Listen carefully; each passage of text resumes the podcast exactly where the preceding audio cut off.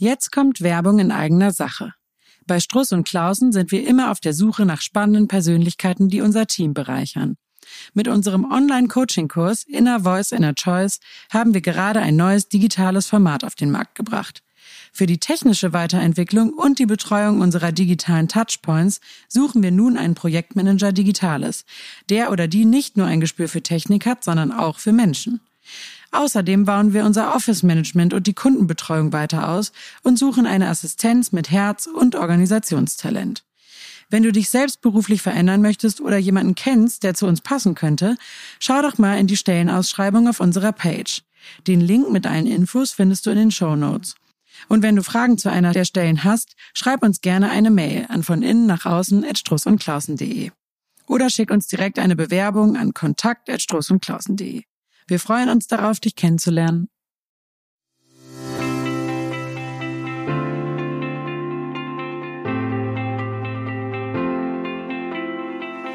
Hallo und herzlich willkommen bei Von innen nach außen Struss und Klausen, dem Podcast für Persönlichkeitsentwicklung, Job und Lebensplanung.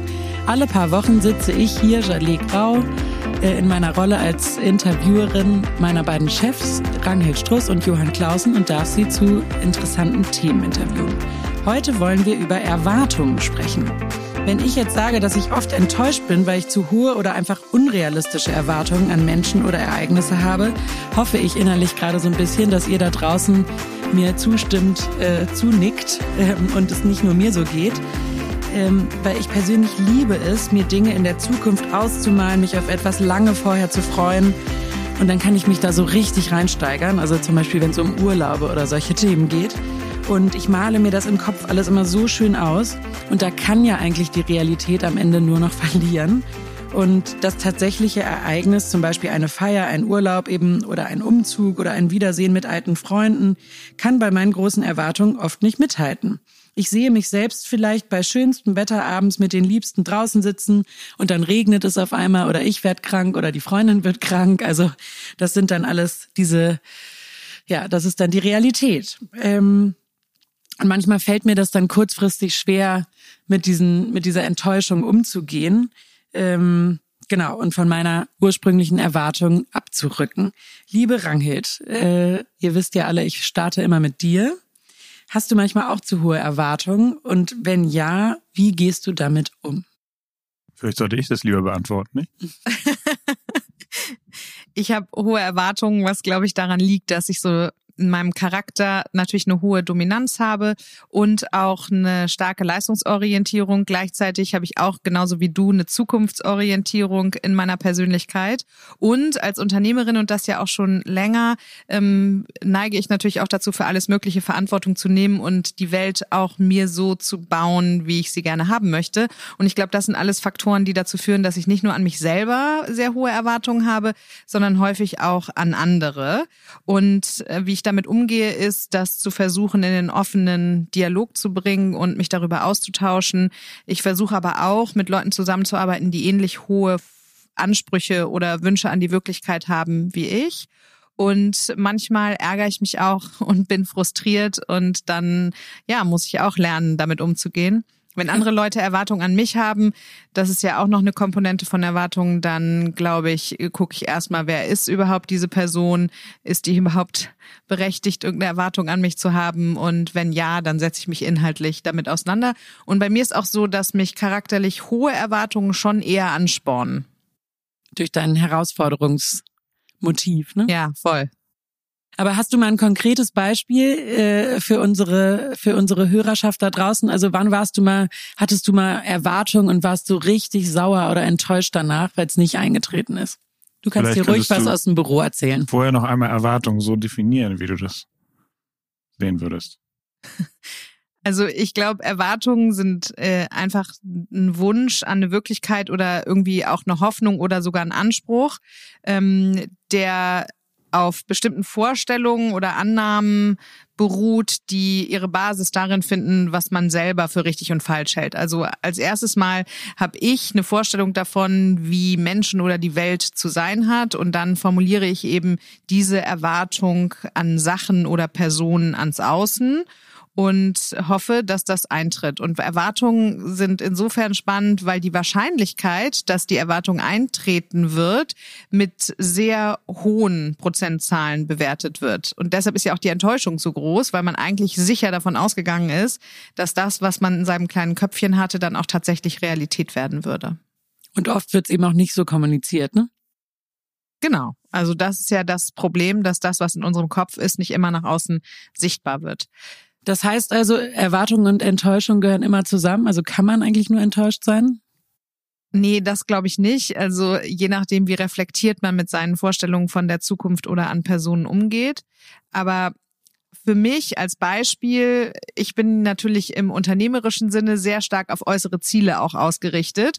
Heißt, dass wenn ein Produkt gelauncht wird, dass es fehlerfrei ist oder dass es eine bestimmte Kundengruppe erreicht, dass wir einen bestimmten Umsatz damit erzielen. Und das ist daran geknüpft, dass im Prozess zu diesem Ziel natürlich bestimmte Aufgaben auch erledigt werden und zwar zu bestimmten Zeitpunkten. Und da passiert mir das schon manchmal, dass wenn ich denke, ich hätte die Erwartung, wann etwas wie zu sein hat, klar kommuniziert und das dann aber nicht eintritt, dass ich dann schon ein bisschen auch frustriert bin und das offene Gespräch suchen muss. Ich glaube, das kennen wir alle. Ich bin ja hier auch auch im Team. Und oft hast du vielleicht auch so viel, äh, so viele unterschiedliche Projekte, dass wir gar nicht so richtig mitbekommen, ne? welche Erwartungen du eigentlich hast ja, ist auf jeden Fall eine Aufgabe für mich, meine Erwartungen noch ein bisschen klarer zu formulieren. Was, was würdest du mir denn sagen? Also ich, ich habe ja in meinem Eingangsbeispiel äh, erzählt, dass ich mich gerne so vorher so reinsteigere, also eher positiv, dass ich dann, also die Vorfreude, die, die kenne ich so gut, ähm, dass ich deshalb enttäuscht bin, weil ich es mir einfach so im Detail so, so ausmalen kann in meinem fantasievollen Kopf. Äh, da würde doch schon zutreffen, dass eigentlich die Enttäuschung vorprogrammiert ist, oder? Also je nachdem, wie flexibel man ist, ist das dann mit negativen oder als negativ empfundenen Gefühlen vielleicht verbunden. Aber ich glaube, bei dir geht es in Erwartungen eher darum, dass du so eine Vorwegnahme künftiger Ereignisse damit verbindest oder eine Vorausschau, ähm, was Aktivitäten betrifft und jetzt weniger Anspruch an Menschen formulierst und dann persönlich irgendwie enttäuscht bist. Von daher glaube ich, geht es da viel um ein Ausmalen der Zukunft was eigentlich ja auch schön ist, weil es Vorfreude stimuliert. Und die Bewältigungsstrategie wäre sicher, dann Flexibilität und Ambiguitätstoleranz zu entwickeln, also ähm, unterschiedliche, widersprüchliche äh, Realitäten dann auch gut kompensieren äh, zu können oder auch einfach den Plan zu verändern in dem Moment, wo du dann in der Situation bist. Genau. Ja, und weil wir hier drüber sprechen, ist doch auch immer schön, dass so ein bisschen Selbstakzeptanz, weil bei dir ist ja das Tolle, dass du so visionär bist und das ist ja dann eben sehr bildhaft in der Zukunft, wie Rangit schon sagte. Und wir Menschen leben ja eigentlich immer in Bildern, die wir irgendwie eben darin haben, dass wir irgendwas projizieren auf die Zukunft oder auch auf ein bestimmtes Ereignis oder auf die Familie, eine Beziehung, Freunde etc. Und dann ist es bei dir ja herrlich, du kannst ja auch diese Bilder schon vorher so ausmalen, dass sich das Team beispielsweise das auch total gut vorstellen kann. Und dann ist es danach logischerweise manchmal so, als hättest du es eigentlich schon durchlebt, während du es dir eben äh, vorstellst. Also hast ja eine irre tolle Vorstellungskraft und danach im Hier und Jetzt dann anzukommen, ist natürlich manchmal so ein bisschen so ein Abfall im Sinne der der der äh, Freud, Freud, Freud, wie nennt man das, der freudigen Kurve, ne? Absolut, genauso, genauso beschreibt es das richtig. Woher kommen denn eigentlich unsere Erwartungen? Also hat die jeder? Ja, Erwartung hat äh, wahrscheinlich jeder. Das ist ja auch eine gute Sache erstmal, weil Erwartung ähm, mit diesem Lieblingsbegriff des Kontinuums ist ja einfach was zusammen, eine zusammenhängende Dynamik, die damit äh, einhergeht, dass irgendwie der Mensch und wir äh, ja etwas sehen und dann vielleicht etwas möchten, etwas wollen, etwas antizipieren, etwas für selbstverständlich halten, ähm, was eben entweder anderen gar nicht so geht oder ähm, oder wir vielleicht in unserer Gruppe damit äh, kohärent sind. Und meistens kommt das logischerweise daher, dass wir ja nahe Bezugspersonen haben in der Kindheit oder eben die, die uns sehr prägen und dadurch vielleicht auch die uns an uns unbewusst, ähm, meistens ja sehr unbewusst Erwartungen stellen oder wir interpretieren eben Sätze, Glaubenssätze etc. Ähm, als eventuelle Erwartung an uns und fangen dann eben daran an uns auszurichten oder zu handeln. Also möglicherweise, äh, dass man eben äh, irgendwie besonders, dass man viele Freunde im Kindergarten hat und dafür immer gelobt wird, könnte natürlich schon die Erwartung wecken, dass man möglichst viele Menschen auch später immer in seinem Freundes- und Bekanntenkreis hat. Und so könnte das dazu führen, dass eben Erwartungen geschürt werden, sagt man ja auch gerne. Aber Erwartungen können ja auch was Schönes sein, weil man eben dann möglicherweise eben lustvoll oder eben freudvoll auf jemanden guckt und dann sagt, ah, ich traue dir so viel zu. Und Hoffnung ist ja auch eng verknüpft mit Erwartungen. Von daher glaube ich, dass Erwartungen auch den guten Zweck erfüllen, dass wir alle daran arbeiten, an einer besseren Realität ähm, uns zu orientieren, dass wir versuchen, eine bessere Welt zu schaffen, indem wir eben bestimmte zum Beispiel moralische Erwartungen haben oder persönliche Erwartungen, soziale Erwartungen, ökologische Erwartungen. Von daher ist das sicher auch eine Triebfeder. Aber es geht dann also wie immer um die Balance und um das gute Erwartungsmanagement, oder? Naja, und vor allen Dingen auch zu gucken, wo einem Erwartungen eigentlich wehtun. Also es gibt ja verschiedene Dimensionen von Erwartungen. Wenn ich zum Beispiel Erwartungen an mich selbst habe, die so hoch sind, dass ich mich programmiere zu scheitern, dann ist natürlich dieses Delta von dem, was ich will und von dem, was der Realität entspricht, unter Umständen sogar selbstwertmindernd. Also dann ist es schädlich zum Beispiel. Es kann auch schädlich sein, wenn ich in Beziehungen ständig enttäuscht bin, weil meine Erwartungen einfach schlichtweg zu hoch sind für das Potenzial, was im anderen gemäß des Ziels, das man setzt, äh, nicht entspricht. ist nur so wahnsinnig schwer einzuschätzen, ne? ob man jetzt hohe Erwartungen, also zu hohe Erwartungen hat oder ob der andere vielleicht einfach also was man ein bisschen mehr machen könnte. Wie, wie man es ganz gut einschätzen kann, erstmal ist das Gefühl zu beobachten. Also wenn ich zu viele Erwartungen an mich selber habe, dann kann das sein, dass ich Gefühle von Druck zum Beispiel empfinde. Oder wenn die Negativspirale schon ein bisschen weiter fortgeschritten ist, ich vielleicht auch Gefühle von Scham und Schuld habe, wenn ich meine Erwartungen nicht ähm, erfülle. Das heißt, wenn der perfektionistische Anspruch an mich zu hoch ist, dann merke ich das über, über Gefühle, die sich eher negativ anfühlen. Das heißt, das wäre der erste Hinweis, um vielleicht ähm, an diesem Erwartungsmanagement auch mal zu arbeiten, also vielleicht ein realistischeres Bild von der Zukunft zu entwerfen. Das merkt man auch an dem Wort Enttäuschung. Also wenn wir in dem Moment, wo unsere Erwartungen nicht erfüllt werden, merken, dass es eine Täuschung war, was wir uns ausmalten, dann ist die Enttäuschung eben genau der Moment, in dem wir feststellen, dass der Anspruch nicht zur Wirklichkeit passte. Das finde ich, also macht total Sinn und gleichzeitig finde ich so einen schmalen Grat, weil ich oft ein Druckgefühl habe und ich glaube, dass ich das auch brauche. Ne? Also ich schaffe besonders viel, wenn ich hohe Erwartungen an mich habe, aber das kann natürlich auch kippen. Wenn du Motivationsverlust spürst, ist es auf jeden Fall schon gekippt. Mhm. Und Beziehungsqualität wird ja auch negativ beeinflusst durch zu hohe Erwartungen, die nicht angepasst werden. Also wenn es sehr viel Streit und Auseinandersetzung darüber gibt, dass der andere nicht das macht, was man selber möchte, dann ist auf jeden Fall mal eine Anpassung notwendig. Ja, und die Frage ist ja auch immer, worauf sind die Erwartungen gerichtet? Nicht? Wir hatten ja in vielen anderen Podcast-Folgen indirekt eigentlich so ein bisschen immer das Thema äh, irgendwie umrissen oder skizziert, weil es ja da auch manchmal so um Vergleiche ging. Und das sind ja dann letztlich auch Erwartungen, die man an sich hat und setzt es eben in einen, einen Vergleich zu jemand anders oder zu einer Gruppe. Und dann ist man möglicherweise auch schnell enttäuscht oder desillusioniert, weil man etwas eben nicht so genauso macht, beispielsweise eben über diese Bildkraft, die wir heute in den sozialen Medien herrscht. Und da werden ja häufig sehr starke Erwartungen geschürt und auch wie man sein muss.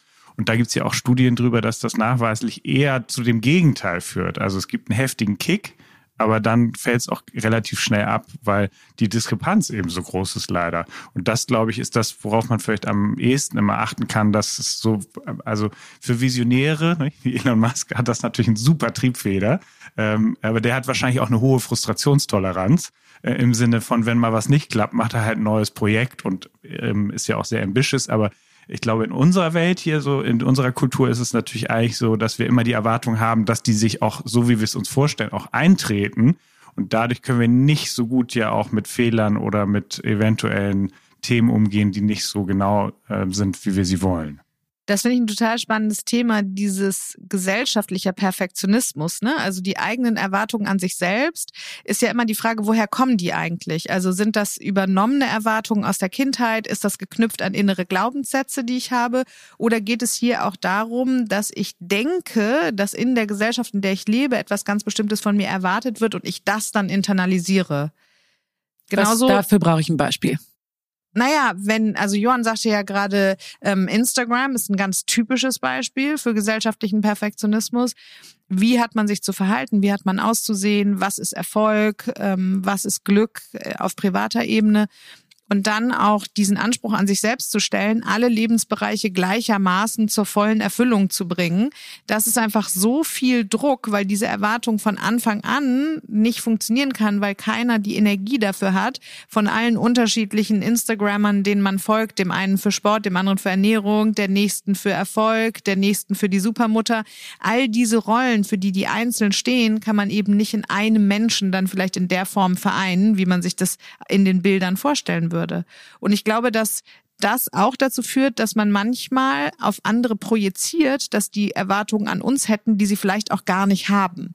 Also innerhalb dieses gesellschaftlichen Perfektionismus dann auch die Fähigkeit zu entwickeln, zu unterscheiden, ist das wirklich eine Erwartung, die mein Gegenüber an mich hat?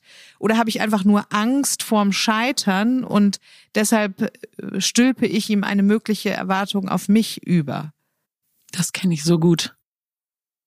Ja, und ich meine, die Gesellschaft, merkt man ja auch im Moment, hat ja, hat ja starke Erwartungen, also wie man sich zu verhalten hat. Und das, es gibt ja so kulturpsychologische Theorien dazu und ähm, dass man sich eben darauf geeinigt hat, dass man bestimmt spricht, bestimmt sich verhält, bestimmt irgendwie in bestimmten Bildern auch lebt, äh, bestimmten Menschen auch zuschreibt, dass sie eben irgendwie gewissen Heldinnen oder ähnlichen Status haben. Und das haben wir ja jetzt zum Beispiel hier in Deutschland gar nicht mehr so. Da, da darf man ja nicht zu doll seinen Kopf rausstrecken, sondern dann wird man eigentlich fast hingestreckt, kann man sagen, weil die Erwartungen häufig so hoch sind auf so einen Rettermythos hin, dass es dann lieber eher so ein bisschen egalisiert wird und äh, so ein bisschen gleich gemacht wird. Das ist ja schön, immer diese Beispiele, wenn irgendwie Menschen in der Politik oder so dann so total fertig gemacht werden, weil sie irgendwie anscheinend gegen irgendwie eine Erwartung also ein Vergehen, ne? und dann werden die total an den Pranger gestellt, genau. weil sie sich. Häufig hat das dann gar nichts damit zu tun, dass genau. sie möglicherweise eine Cola-Dose nicht richtig entsorgt haben, sondern es hat was damit zu tun, dass diese Enttäuschung wirklich so einen Ruck durch die mhm. Gesellschaft ähm, macht, dass man dann ein, ein, eine Sache findet, woran es sich eben aufregt. Und da ist auch, glaube ich, zu überprüfen, was sind eigentlich angebrachte und derzeit wirklich relevante Erwartungen, die man hat und was sind vielleicht auch alte Vorstellungen davon, wie man zu sein hat. Also selbst ein Update vorzunehmen mit sich und mit anderen ist, glaube ich, ein ganz wichtiger Teil von gutem Erwartungsmanagement.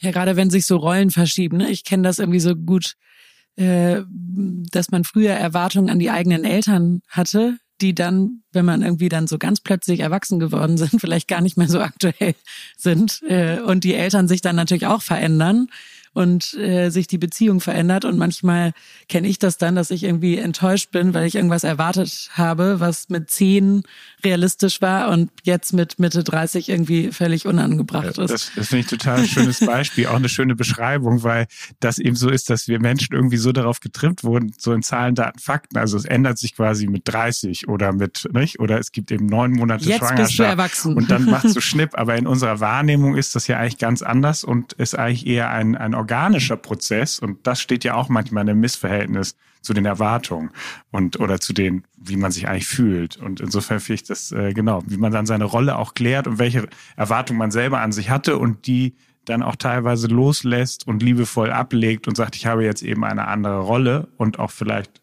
meine Kinder in dem Fall haben ja auch Erwartungen und äh, Bedürfnisse, die sie an mich richten und dann sich eben zu überdenken und auch so eine gewisse Selbstakzeptanz zu entwickeln, ist ja eigentlich eine schöne Sache. Und dann gibt's natürlich auch Erwartungen, die einfach berechtigt sind. Also den äh, Mittelweg da zu finden, das gut zu kommunizieren und sich darauf zu einigen. Also wenn man eine gemeinsame Zielvereinbarung trifft oder wenn man irgendwas vereinbart oder äh, ein Versprechen abgibt, dann ist das natürlich ähm, im Erfüllungsgrad auf jeden Fall eine Erwartung, die man haben darf. Und mit den Rollen ist das ja zum Beispiel auch im Arbeitskontext ganz spannend. Äh, vor allen Dingen, wenn man Lust hat, im Sinne des Rollenaufstiegs, also eine höhere Position zu erreichen, dann sich auch mal zu fragen, ah, okay, welche Erwartungen hat hatte ich eigentlich zum Beispiel jetzt als Arbeitnehmende versus wie verändert sich das in dem Moment, wo ich die vollumfängliche Verantwortung trage und ähm, vielleicht auch andere Zielvorstellungen der Zukunft habe, weil meine Referenzgröße sich einfach geändert hat. Wenn ich zum Beispiel unternehmerisch verantwortlich bin, sind Ziele natürlich stark auch am Unternehmenswachstum oder an der Unternehmensstabilität, an, an der Unternehmenskultur ausgerichtet, versus wäre, wenn ich vielleicht äh, Mitarbeitende oder Mitarbeitender bin, ähm, sind meine Ziele eher darauf ausgerichtet, dass die Rolle beim Arbeiten in den Gesamtkontext meines Lebens passt, also sehr viel persönlicher. Ich glaube, das kennen gerade ganz viele. Also jetzt glaube ich wirklich sehr viel ein zustimmendes Nicken. Äh, das werden viele kennen, die die eine höhere Position bekommen und dann auf einmal ihren ursprünglichen äh, Teammitgliedern irgendwelche Aufgaben geben sollen. Ich glaube, das ist ein ganz schwieriger schwieriger Rollenwechsel, dann plötzlich zu sagen, ah, übrigens, ähm, bis heute Abend möchte ich gerne diese Excel-Tabelle fertig haben. Das ist doch total schwer, dann eine Erwartung zu formulieren, oder? Gibt's da vor allen Dingen kommt man dann auch sehr stark in so einen Konflikt, weil man natürlich an sich selber ja auch Erwartungen als Führungskraft hat. Und wenn du die Erwartung als Führungskraft mit dem vergleichst, was du früher von deiner eigenen Führungskraft erwartet hast, dann stehst du natürlich unter ziemlich hohem Druck, weil das ja genau die Basis von Erwartungen ist, nämlich, dass du deine eigenen Glaubenssätze, deine eigenen Vorstellungen davon, wie die Welt zu sein hat, als Maßstab nimmst. Und in dieser Rolle ist es dir dann aber vielleicht durch eine erweiterte Wahrnehmung von Aufgaben, von Tätigkeitsfeldern, von Verantwortung und auch von Druck gar nicht mehr möglich, das alles zu erfüllen, was du eigentlich aus deiner früheren Position an deine Führungskraft äh, gestellt hast, beziehungsweise von ihr gefordert hast. Ja, und das passt ja auch zu dem vorherigen gut, dass wir eigentlich dann mit der Neubeschreibung der Position oder dem Label wollen wir eigentlich direkt ab Tag X genauso sein, wie unser Bild davon ist, wie wir als Führungskraft sein möchten, nicht? Und das ist natürlich auch ein irrer Anspruch an uns, den wir ja so gar nicht immer erfüllen können und dementsprechend da so ein bisschen mehr Liebe zum Prozess zu haben und das eher als äh, kindliches neues Spielfeld zu sehen, wo man logischerweise neue Anforderungen an sich gestellt werden, zu Recht ja logischerweise. Und da muss man erstmal auch reinwachsen. Aber wir Menschen haben ja so, ein, so eine schöne Allmachtsfantasie, dass wir eigentlich das sofort können wollen.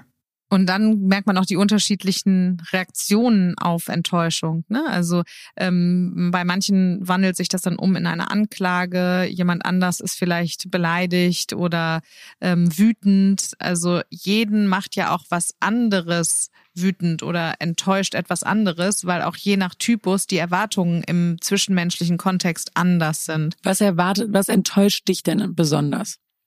Also ich bin ja jemand, der ganz stark auf Unabhängigkeit ausgerichtet ist und mich enttäuscht, wenn Leute nicht eigenverantwortlich ihren Aufgaben nachgehen. Also wenn ich das Gefühl habe, wir haben uns auf ein gemeinsames Ziel geeinigt und wenn ich das Gefühl habe, und da mag ich auch manchmal falsch liegen, also ich muss da sicher an meiner Kommunikation arbeiten, aber wenn ich das Gefühl habe, dass wir uns auch gemeinschaftlich darauf geeinigt haben, dass die Verantwortung für dieses Ziel von der entsprechenden Person übernommen wird und das dann nicht passiert, dann macht mich das fuchsig. Also was ich da auch leider tue, muss ich ehrlich gestehen, ist, dass ich das als persönlichen Angriff werte, was natürlich überhaupt nicht ist, aber das regt mich dann halt so auf, weil ich dann denke, warum reden wir denn dann überhaupt drüber, dass ich da auf jeden Fall manchmal nicht so cool bin, wie ich gerne sein würde. Also nicht, dass ich irgendwie ausraste, aber äh, ich kann schon innerlich dieses Gefühl von Groll, Wut, Frust, Enttäuschung sehr gut nachvollziehen. Johann, ganz in Ruhe lassen kann ich dich nicht damit. Was, denn, was hast gut. du denn für... Du hast ja auch deine Erwartungen an mich Ich habe ja gesagt, äh, äh, so 20 genau. Minuten gebe ich dir, bis ich das, dir eine persönliche Frage stelle. Total gut. Ach, ich würde jetzt mal, ähm, also natürlich habe ich auch äh, ständig irgendwelche Erwartungen, aber ähm, ich, äh, wir sind ja hier, haben hier ja auch unsere Rollen innerhalb unseres Quartetts und äh, da würde ich sagen, ich habe ja einen irren Weltschmerz manchmal. Das heißt, ich habe totale Erwartungen eigentlich, wie sich eventuell die Haltung der Gesellschaft zu bestimmten Themen manchmal verändert verändern dürfte im Sinne eines positiven Wachstums. Und da, ja, klar, kommt man natürlich ständig an seine Grenzen, weil das kann ich ja gar nicht beeinflussen, also nicht alleine beeinflussen. Das wäre ja abwegig und gleichzeitig beobachte ich das aber, dass es manchmal eben so, das tut einem dann fast weh, wie Entscheidungen kurzfristig getroffen werden, die leider meiner Meinung nach noch keine Lösung herbeiführen. Und da kann man natürlich häufig äh, enttäuscht werden. Das ist ja eigentlich noch schlimmer, weil du ja dann nur alleine bist mit deinem Frust. Ne? Du kannst das ja an niemanden richten. Die Erwartung ich nicht. Ihn zu teilen. ich versuche ihn zu teilen mit Menschen. Zum Beispiel in diesem äh, Umfeld teile ich ihn ja gerne. Aber ich hab, wollte ja mal so ein anderes, ähm, anderes Beispiel nennen, weil klar, also ich habe natürlich Erwartungen. Man hat ja auch Erwartungen an sein nächstes Umfeld. Eben, wir hatten schon Mitarbeiter. Man kann ja auch Erwartungen an Familie haben oder an an gewisse Freunde und da muss man ja auch manchmal feststellen, ups, ich hätte selber mal ein kleines Update vornehmen müssen und gewisse Dinge auch gehen lassen können. Im zwischenmenschlichen Kontext wird es ja auch immer wieder deutlich, dass eigentlich jeder davon ausgeht, dass der andere sich so verhalten müsste wie man selbst. Das finde ich irgendwie eine spannende Perspektive, wenn es um Erwartung und Enttäuschung geht. Also eigentlich liegt dem so eine Annahme von du bist wie ich zugrunde. Und deshalb sind eben Leute auch aus unterschiedlichen Perspektiven enttäuscht. Also ein sehr leistungsorientierter Mensch ist vor allen Dingen enttäuscht, wenn Leute diese Leistungsorientierung nicht matchen. Jemand, der sehr stark beziehungsorientiert ist, also auf bedeutungsvollen, tiefen Austausch ausgerichtet ist, ist enttäuscht, wenn sich Leute dafür keine Zeit nehmen. Jemand, der sehr stark helfend und unterstützend und auf reziproke Hilfestellung ausgerichtet ist, ist vielleicht enttäuscht, wenn entweder nicht die gleiche Hilfe entgegenkommt oder wenn jemand undankbar ist. Jemand, der sehr tiefgründig ist, sich wahnsinnig viele Gedanken macht, total analytisch ist, sich gerne mit Wissen austauscht, ist vielleicht im auch unternehmerischen Kontext manchmal extrem enttäuscht davon, wenn Leute oberflächlich einfach ins Handeln gehen, ohne sich im Voraus genug Gedanken zu machen. Oder jemand, der sehr sicherheitsorientiert ist, dem es wichtig ist, dass die ähm, KollegInnen geschützt sind und dass man ein familiäres Miteinander pflegt, ist vielleicht enttäuscht, wenn eine Führungskraft kommt, die einen sehr starken Wettbewerbsgeist an den Tag legt. Und insofern ist Enttäuschung, glaube ich, immer ein sehr guter Gradmesser auch für die eigene Persönlichkeitsentwicklung hinsichtlich der Tatsache, sich zu ähm, fragen, was genau führt denn zu dieser Enttäuschung? Sprich, welche Vorstellung von der Realität hatte ich eigentlich und auf welcher Basis ist diese Vorstellung überhaupt aufgebaut? Also wenn es jetzt um den Umgang mit Enttäuschung geht, ist es, glaube ich, wichtig, das einmal auch im emotionalen Sinne zu beobachten. Also was ist denn das Thema meiner Enttäuschung? Was bringt mich quasi am meisten auf die Palme? Weil eigentlich, also wenn du das so beschreibst, die unterschiedlichen Menschen oder Persönlichkeitsstrukturen, äh, wenn man sich so ein Team vorstellt, da kann man ja eigentlich nur also da kann es ja eigentlich nur Erwartungen und Enttäuschung geben, weil die Menschen so unterschiedlich sind ähm, und so einen unterschiedlichen Blick haben, oder? Es ist doch gar nicht zu vermeiden. Genau, aber wenn das sowieso im klassischen Yin und Yang äh, Thematik ja in der Balance schwingt und man eben gemeinsam daran ähm, positiv, wertschätzend, gestaltend äh, ans Werk tritt, dann hat das ja was total Schönes. Deswegen, ich glaube, da ist aber auch mal wichtig, diesen, diesen bisschen diesen Fokus und den Shift an Tag zu legen, dass äh, wir ja auch schon mal darüber gesprochen haben, dass man für vieles ja auch dankbar sein kann und eben dann auch gucken kann, ähm, wo geht der positive Blick hin im Sinne der, des Erwartungsmanagements ist es ja auch wichtig. Es geht ja nicht immer alles schief. Man hat ja auch Erwartungen, die dann wirklich eintreten oder zu größten Teil eintreten. Und da ist ja auch die Frage, welchen Blick man dann darauf richtet. Und wenn jetzt Enttäuschung vor allen Dingen darin begründet ist, dass die Zielvorstellungen oder die Realitätsvorstellungen einfach voneinander abweichen, dann wäre ja der Umgang damit vor allen Dingen sinnvoll, wenn, indem man eine Brücke bildet. Also ich glaube, dass es bei Enttäuschung ganz stark darum geht, ähm, an seiner Einstellung und an seinem Verhalten zu arbeiten, indem man in die offene Kommunikation und den Dialog eintritt. Und da gibt's ja die unterschiedlichen Dimensionen. Also wenn ich jetzt stark von mir selbst häufig enttäuscht bin, dann muss ich natürlich den inneren Dialog nochmal anders in Angriff Angriff nehmen. Wenn ich ähm, von anderen äh, ständig enttäuscht bin, weil ich so hohe Erwartungen an andere habe, dann kann ich das mal unter die Lupe nehmen. Können wir ja auch gemeinsam immer machen. Und dann ist immer noch die Frage, wie gehe ich mit Erwartungen von anderen an mich um?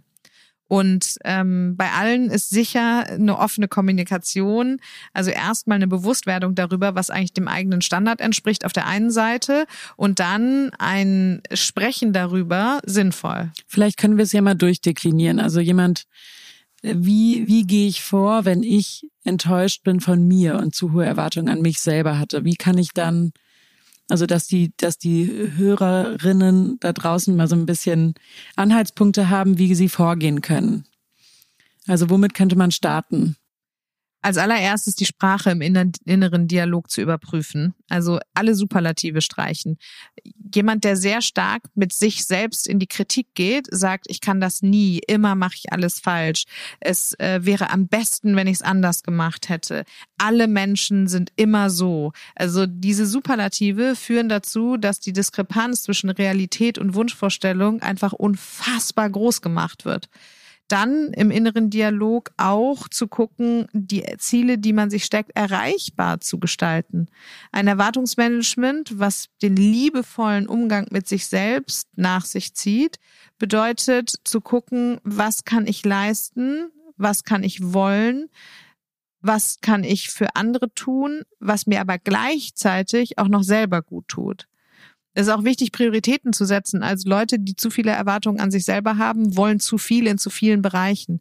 Das heißt, ein Erwartungsmanagement würde da auch bedeuten, mal eine Entscheidung zu treffen, welcher Sache man sich eigentlich zuerst widmet. Also wenn ich gleichzeitig umziehen will, einen neuen Job beginnen will, einen Partner finden will, zehn Kilo abnehmen möchte, eine neue Sprache lernen möchte, ein neues Hobby beginnen möchte, dann ist es einfach schlichtweg zu viel. Also das kann halt einfach kein Mensch leisten. Also das Nacheinanderprinzip, ne? Genau. Und was ich auch sinnvoll finde, ist Biografiearbeit zu leisten. Also mal zu überprüfen, wer spricht denn da überhaupt in mir? Wessen Stimme ist es, die diese Erwartung formuliert? Wessen Erwartungshaltung habe ich eventuell auch angenommen? Oder was bezweckt diese Erwartung auch? Also warum habe ich überhaupt so eine hohe Erwartung an mich? Was verspreche ich mir davon? Was wäre denn anders, wenn das, was ich von mir selbst erwarte, wirklich erfüllt würde? Weil man dann ziemlich schnell darauf kommt, dass es eigentlich um ein Gefühl geht. Also wenn ich die Erwartung an mich habe, eine bestimmte Position zu erreichen, dann geht es weniger um die Position als mehr darum, dass ich damit vielleicht verbinde, mich frei zu fühlen, unabhängig zu sein oder wichtig zu sein, Anerkennung zu bekommen.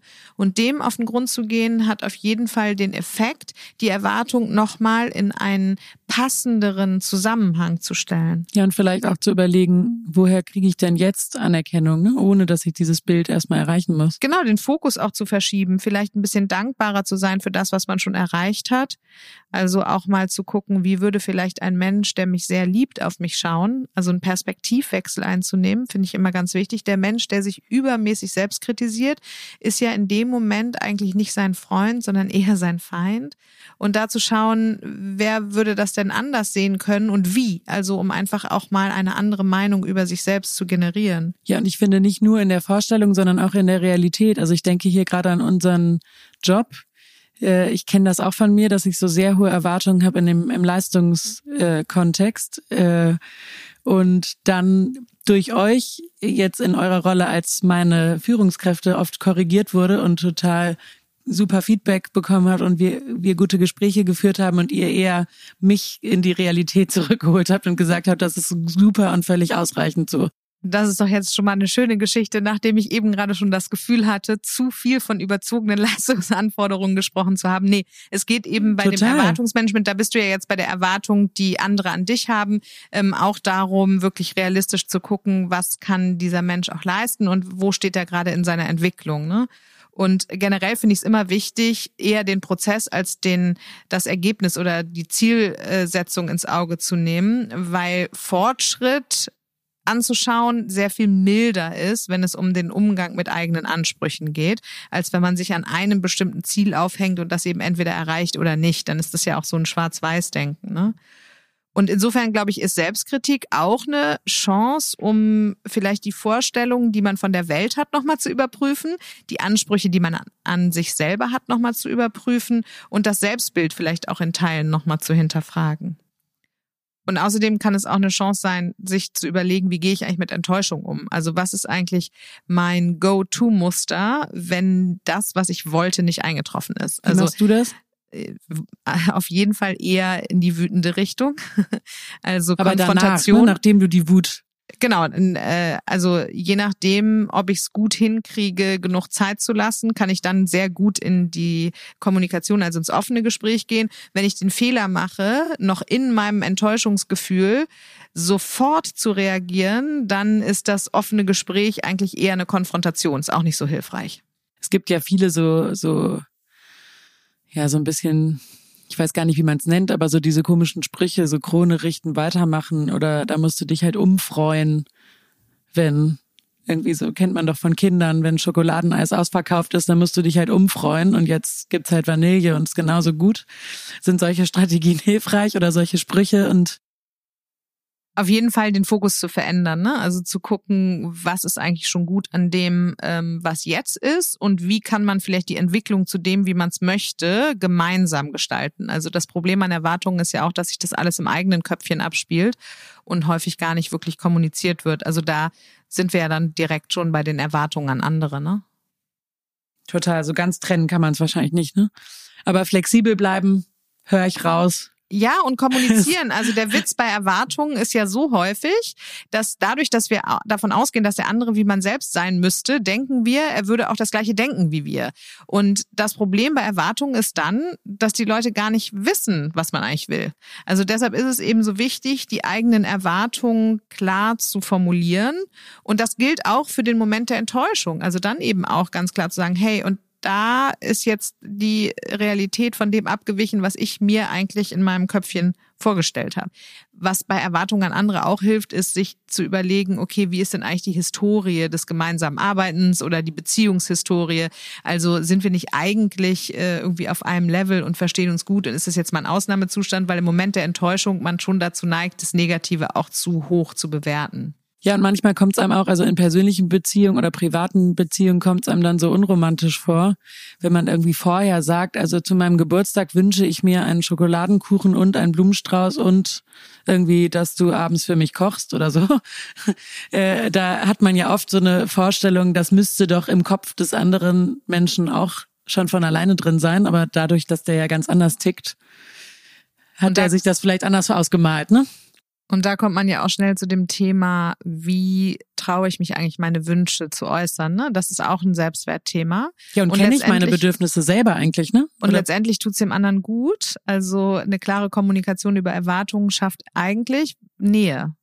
Also wenn man es nicht vorwurfsvoll und anklagend formuliert, sondern Ich-Botschaften und von Wünschen spricht, dann schafft es eigentlich Nähe, weil der andere damit auch die Gelegenheit hat zu wissen, was dir gut tut.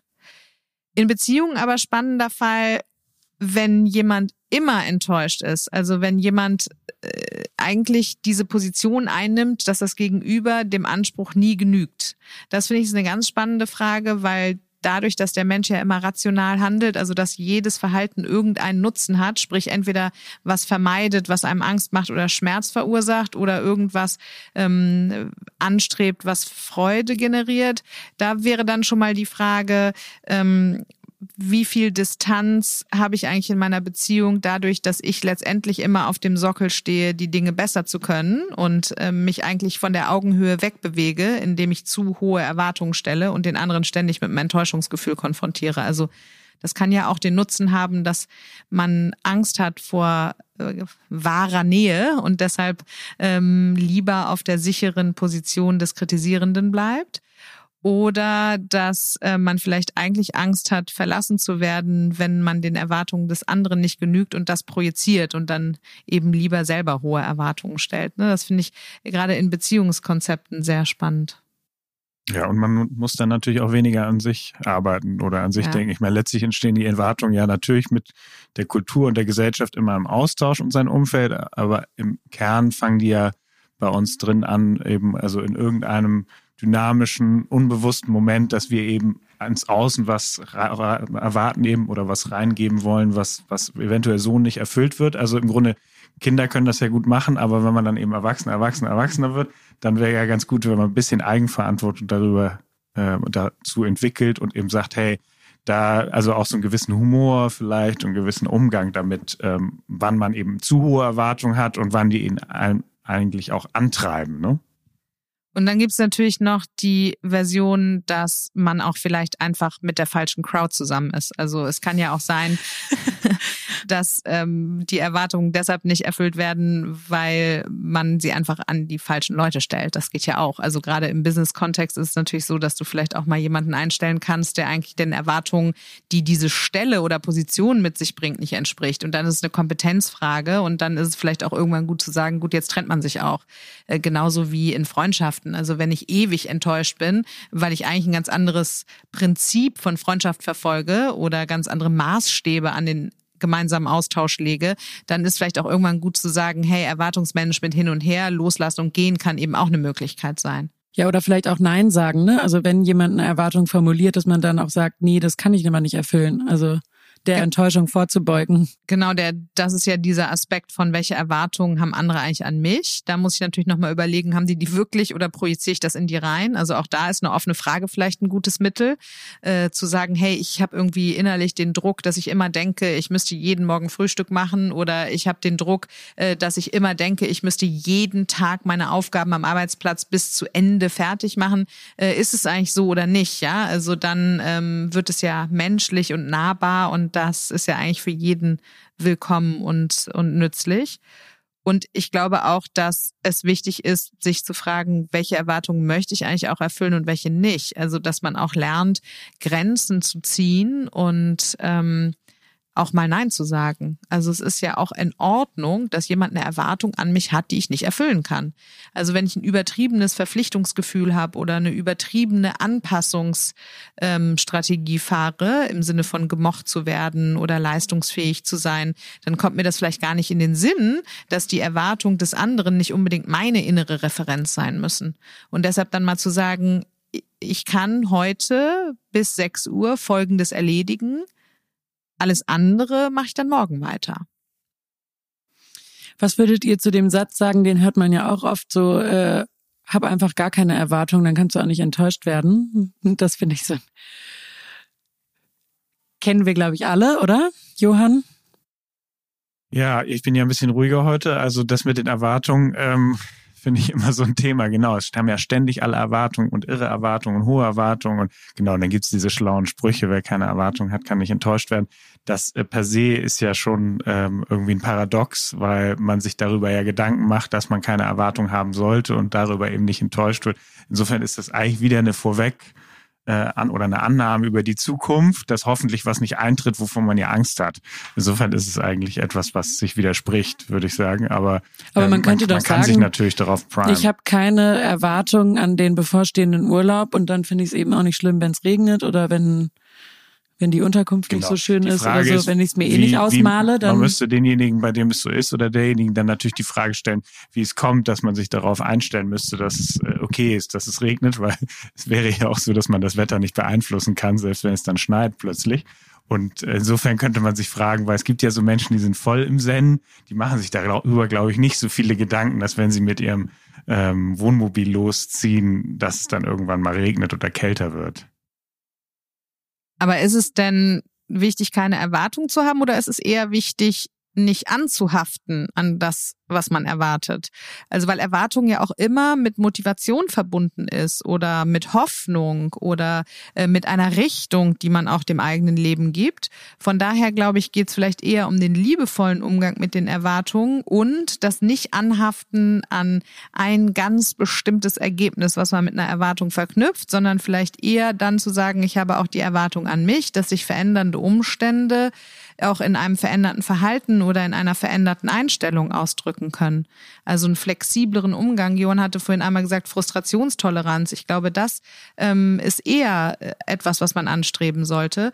Denn wenn du jetzt gar keine Erwartung mehr an deinen Urlaub hast, dann brauchst du auch nicht zu buchen. Also dann kannst du auch zu Hause bleiben. und ja, genau. Ich meine, wir haben ja immer Erwartungen. Das ist ja eigentlich was Gutes. Also deswegen. Ähm und du nimmst dir ja auch die Vorfreude dann, nicht? Und wenn ich keine Erwartungen hätte im unternehmerischen Sinne, dann würde ich wahrscheinlich auch nicht so stark das unternehmerische Wachstum. Da würdest äh, du gar keine Ziele formulieren. Ne? Genau. Ne? Und wenn Johann vielleicht keine äh, Erwartungen an unsere Mitarbeitenden hätte, dann würde er sich nicht so liebevoll um die Persönlichkeitsentwicklung und die Personalentwicklung hier kümmern. Also ich glaube, dass Erwartungen ja auch eine gute Triebfeder sein können, wenn sie eben nicht in die Verbissenheit oder in die Anklage, in die Schuldzuweisung oder in die Abwertung führen. Ja, und wie immer macht ja auch so ein bisschen eben dann die Sprache, der Ton, wie man darüber spricht, weil wir haben ja hier auch ähm, viele jüngere Menschen, die in die Beratung kommen und dann häufig eben das Familiensystem darauf einwirkt und dann muss man sagen, das ist eher selten der Fall, dass dann diejenigen Bezugspersonen, die liebevoll auf einen gucken, aber dann eben meinetwegen sagen, wir haben gar keine Erwartung. Das kann natürlich eine totale Bandbreite haben, wie das dann vom eigentlichen Klienten aufgenommen wird, weil gar keine Erwartung haben kann auch total aggressiven Momente haben und es kann einen total empowern im Sinne von, hey, wir glauben an dich. Aber das könnte man wahrscheinlich dann auch anders formulieren. Und da, wo die eigenen Erwartungen liegen, liegt sicher auch ein Hinweis darauf, was einem wirklich wichtig ist im Leben. Und wenn man jetzt sagt, oh, ich habe gar keine Erwartungen, dann heißt das auch so viel wie, äh, ist mir ehrlich gesagt auch alles egal. Und ich glaube, das ist jetzt auch nicht unbedingt beziehungsfördernd. Können wir das als Schlusswort so stehen lassen? Ja, alle Erwartungen an diese Podcast-Folge erfüllt.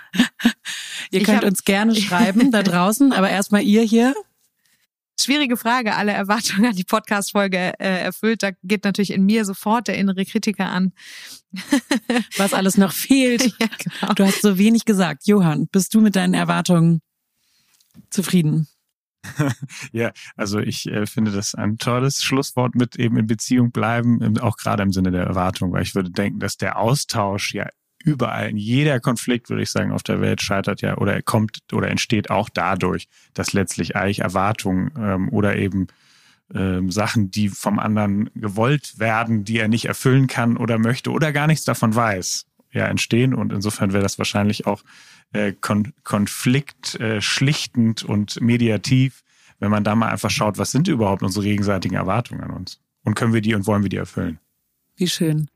Ähm, haben wir eure Erwartungen da draußen, liebe Zuhörerinnen und Zuhörer, eigentlich erfüllt? Ihr könnt uns das gerne schreiben. Ähm, wir nehmen Lob und Kritik und Anregungen und Themenwünsche super gerne an.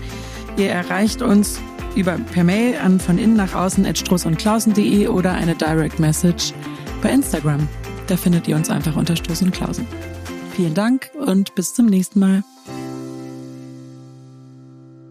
Übrigens, wenn du noch intensiver in deine persönliche Weiterentwicklung einsteigen willst, können wir dir unseren neuen Online-Coaching-Kurs ans Herz legen.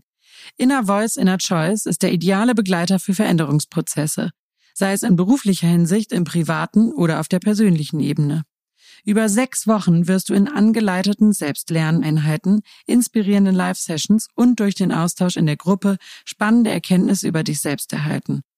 Gemeinsam werden wir neue Potenziale in dir zum Vorschein bringen und herausfinden, wie du dich von alten Mustern und Erwartungen befreist und an welchen Stellschrauben du drehen kannst, um dein Leben noch zufriedener und erfüllter zu gestalten.